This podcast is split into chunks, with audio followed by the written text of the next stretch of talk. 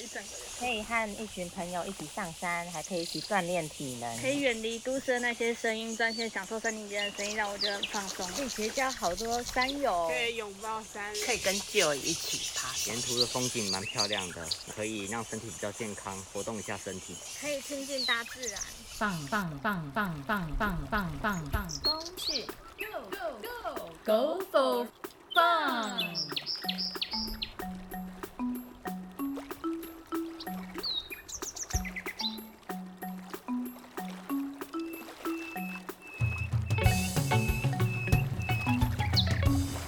听众朋友，大家好，大家好，我是节目主持人苏玉黛。我是节目主持人张家珍。今天很高兴又在空中跟大家见面。我们今天邀请到四位国立东华大学的学生，要来跟我们谈谈登山事前准备独攀可以吗？那我们现在先请同学们做个简单的自我介绍。大家好，我是台湾山蔡香宇 Eric，我不是在登山，就是在前往山的路上。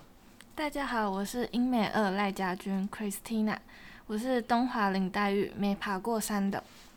大家好，我是资工四加一潘恩安 Andrew，理工一批夜路老狼。大家好，我是财经山徐雅文 Evon，一条今天刚爬完鲤鱼山的肉鱼。哎，Eric，听说你很常去爬山，那你有爬过什么山啊？诶、也没什么啊，我都是去一些比较容易的山啊，像是合欢北峰啊，还有台东都兰山和花莲月眉山。好像合欢北峰它是百岳之一，也是合欢山区中最高的一座山。都兰山和月眉山都是小百岳之一，它们都是属于海岸山脉的山。那 Eric，什么是百越呀？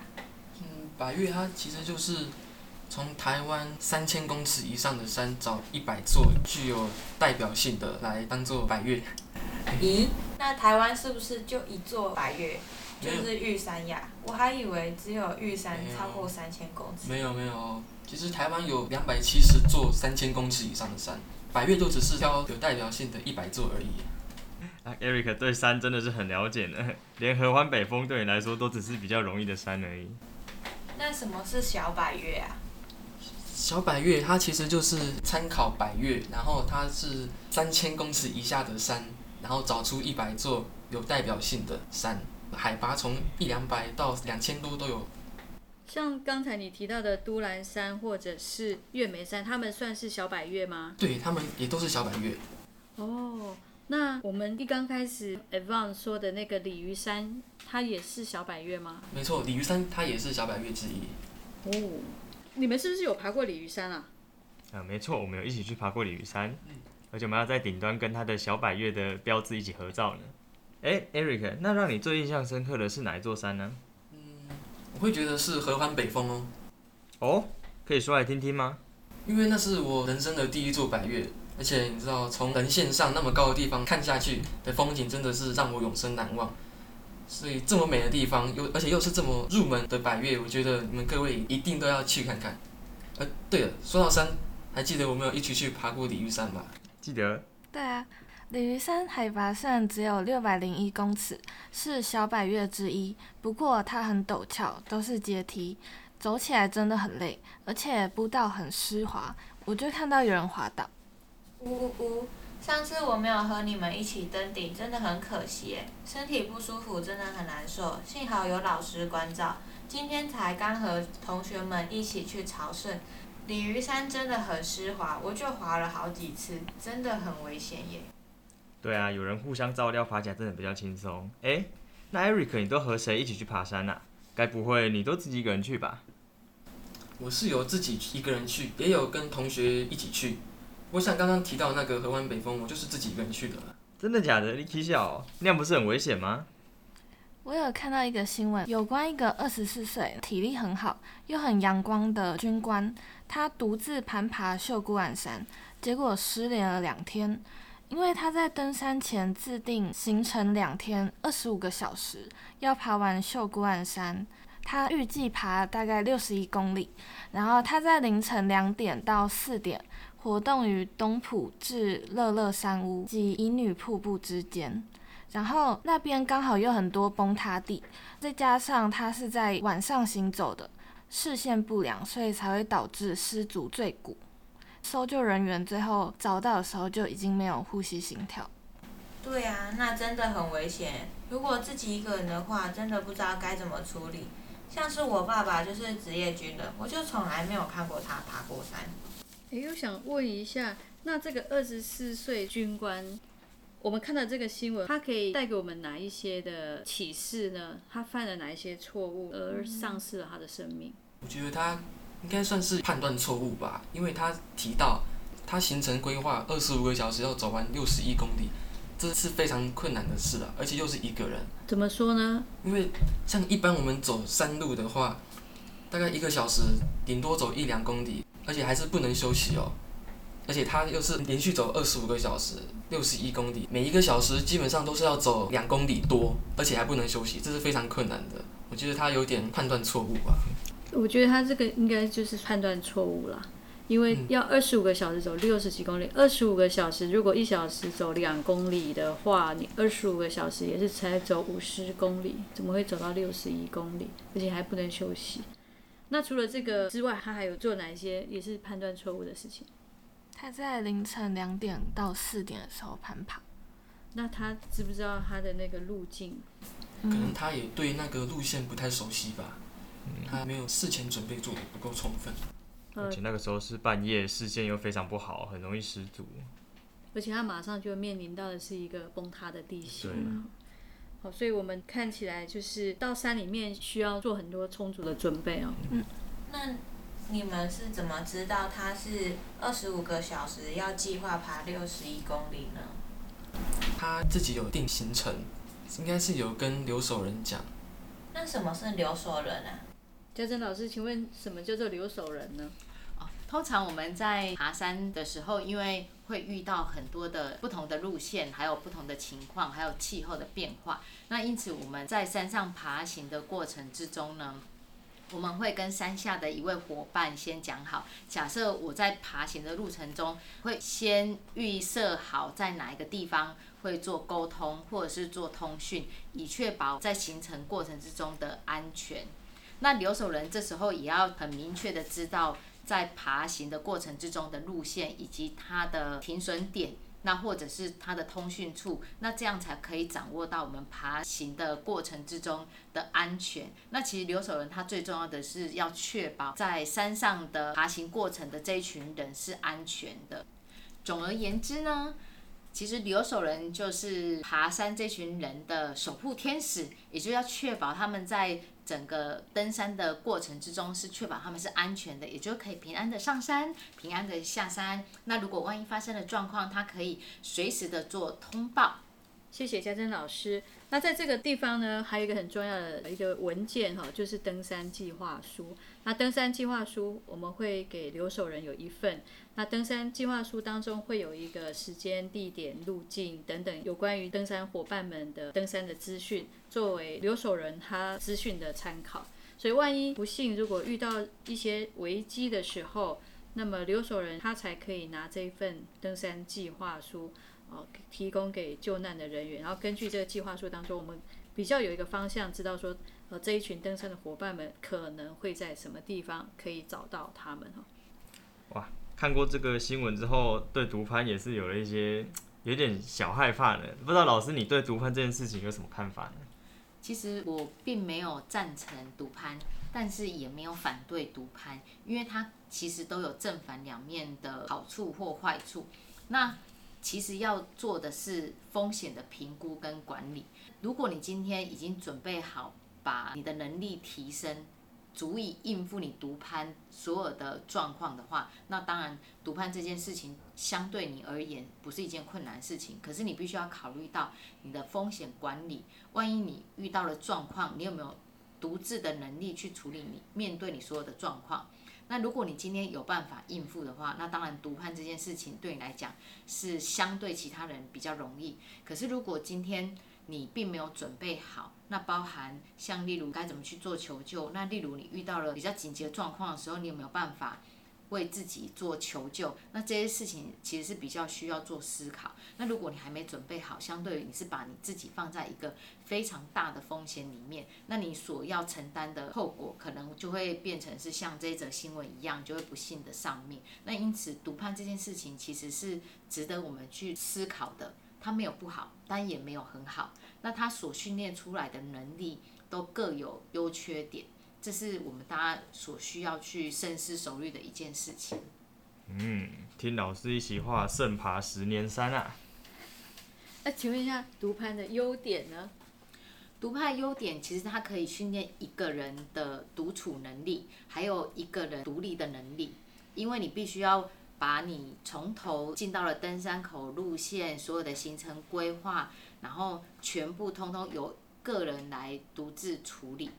那另外一个部分是你必须要学习如何独处，也就是说，你一个人单独处在山林里面，这时候是没有任何人，或者是没有跟外界有所连接。那你有没有能力去处在那样子一个环境？那通常我们一般人是习惯群居的生活。那群居的生活，当你脱离了群居之后，你可能相对要面临的，不管是人事、时地物，都会不一样。那这时候你的心境可能就要有所转变。那因此，其实独攀他所训练出来的能力，不只是独立，他其实在独处方面，他也可以训练他个人的特殊的特质，例如比较勇敢，他可以独立思考。那独攀它的风险？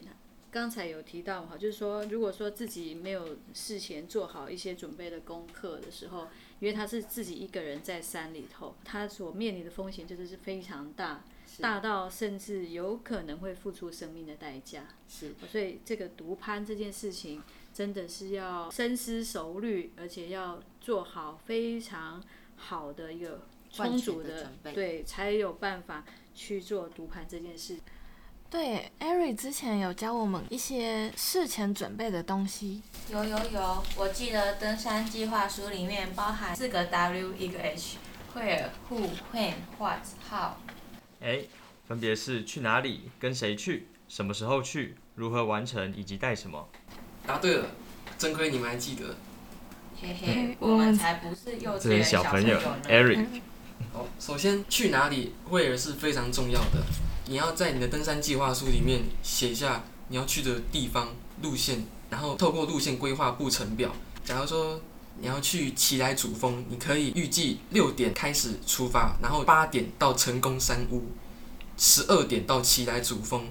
你要先预计你每一个时间点会到哪个地方，大概会走几公里到那个地方，每一个都要非常完整详细的写出来。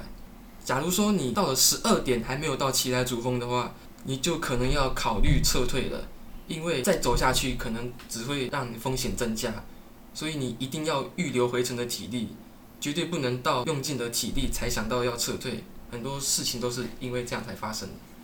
接下来就是 who 跟谁去，那我看来的话，跟谁去最重要的参考的应该就是第一兴趣相投，那第二就是谈话投机。虽然说在爬山的时候谈话是一个比较危险的举动。但是能适当有个聊天的对象，我觉得也是嗯上山途中的一个比较好的结伴方式。诶，那我觉得结伴的朋友有一个很重要的是，你们要是互相认识的朋友。如果你今天是跟一位陌生人一起去的话，那我想你觉得你们的默契会很好吗？或者是说你会知道彼此的需求吗？嗯，应该是很难。而且如果你是跟认识的人去，还有一个重要的优点就是说，因为你们认识，你们大概会知道说彼此的体力，还有对于登山方面的能力，譬如说对于山域的判断，对于气候的判断，对于路径的判断，因为你们彼此是认识，对于两个人之间的能力哈，会比较有一点概念，也会确保彼此的安全。嗯，也比较好掌握互相的节奏去登山。接下来就换我了，会。我们要在事前的时候准备长短的天数，像我们去鲤鱼山就是短短一天可以完成的路径，像在接下来我们要去的大同大理就是两天一夜的行程，这需要非常严谨的规划，老师们都十分谨慎的安排，安排每天的行进路程及撤退点，就像 Eric 之前有提到的，加上台湾的季节是非常多变化的，春夏的时候我们要注意。梅雨会带来山上路程的湿滑，还有秋天正是虎头蜂兴盛的时机，还有冬天的时候，寒流是造成我们身体失温的一个非常容易易发的季节，还有东北季风所带来的寒冷。然后接下来就是 what 带什么？我们应该依照行程的状况，需要准备的个人装备、团体装备、技术装备有哪些？其中应该要特别留意的就是医疗与通讯的装备。医疗与通讯的装备可以有更详尽的，比如哪一些物品可以提供我们参考吗？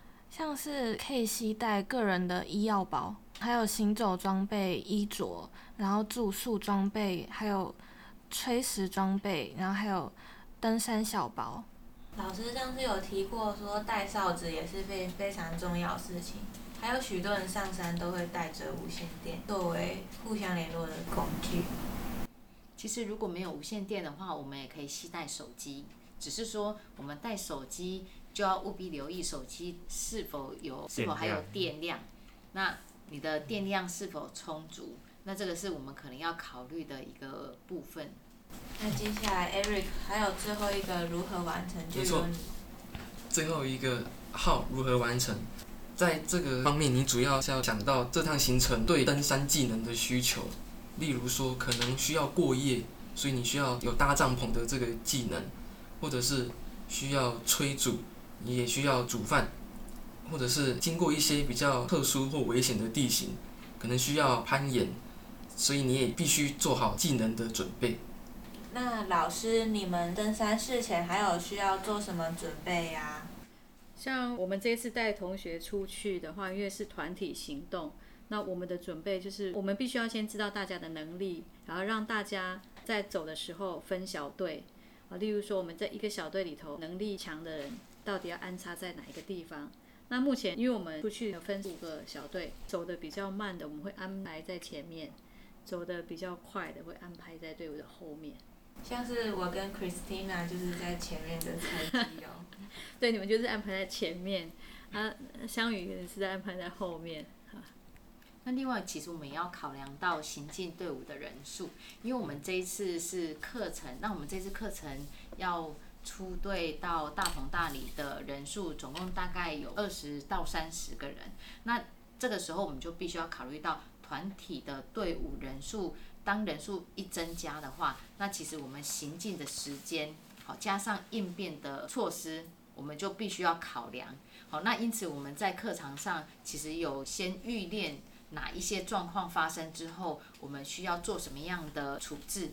那当然有时候意外其实都是意料之外，也不一定会是在掌握在我们的手中。那只是说我们在山上的随机应变处理的模式，是不是有办法应付我们当天的状况、临时的状况？啊，例如说我们在课堂上也曾经让大家练习下坡的时候侧走，啊，那因为我们在山上一定是会遇到上坡跟下坡，那下坡如果没有学习厕所，大家就一直滑下去，可能可能会摔倒，还是很危险。所以，我们这这些都算是我们在登山前的一个事前的准备。经过老师和其他成员们的分享，今天对登山又有更深入的了解了。也谢谢 Eric 跟老师们的事前登山准备的分享以及讨论。那我之后回去宜兰的时候，也要揪我爸爸妈妈一起去爬抹茶山。我也是，我已经和朋友约好回去高雄要去爬观音山。呵呵，都没有人要跟我一起去爬山。说什么呢？有我陪着你啊！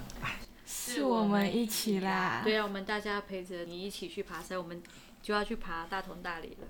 谢谢大家，谢谢大家，我们今天很开心好！我们今天的节目是关于登山准备独攀，我们在这当中我们提到了百越、小百越，还有我们会、混、户、what、how 等等四个 W，一个 H，还有提到留守人跟登山计划书的重要性。那希望今天的这些资讯能够对大家都很有帮助。那我们今天节目就到这个地方结束。那我们下次再见喽，拜拜！下次见，拜拜。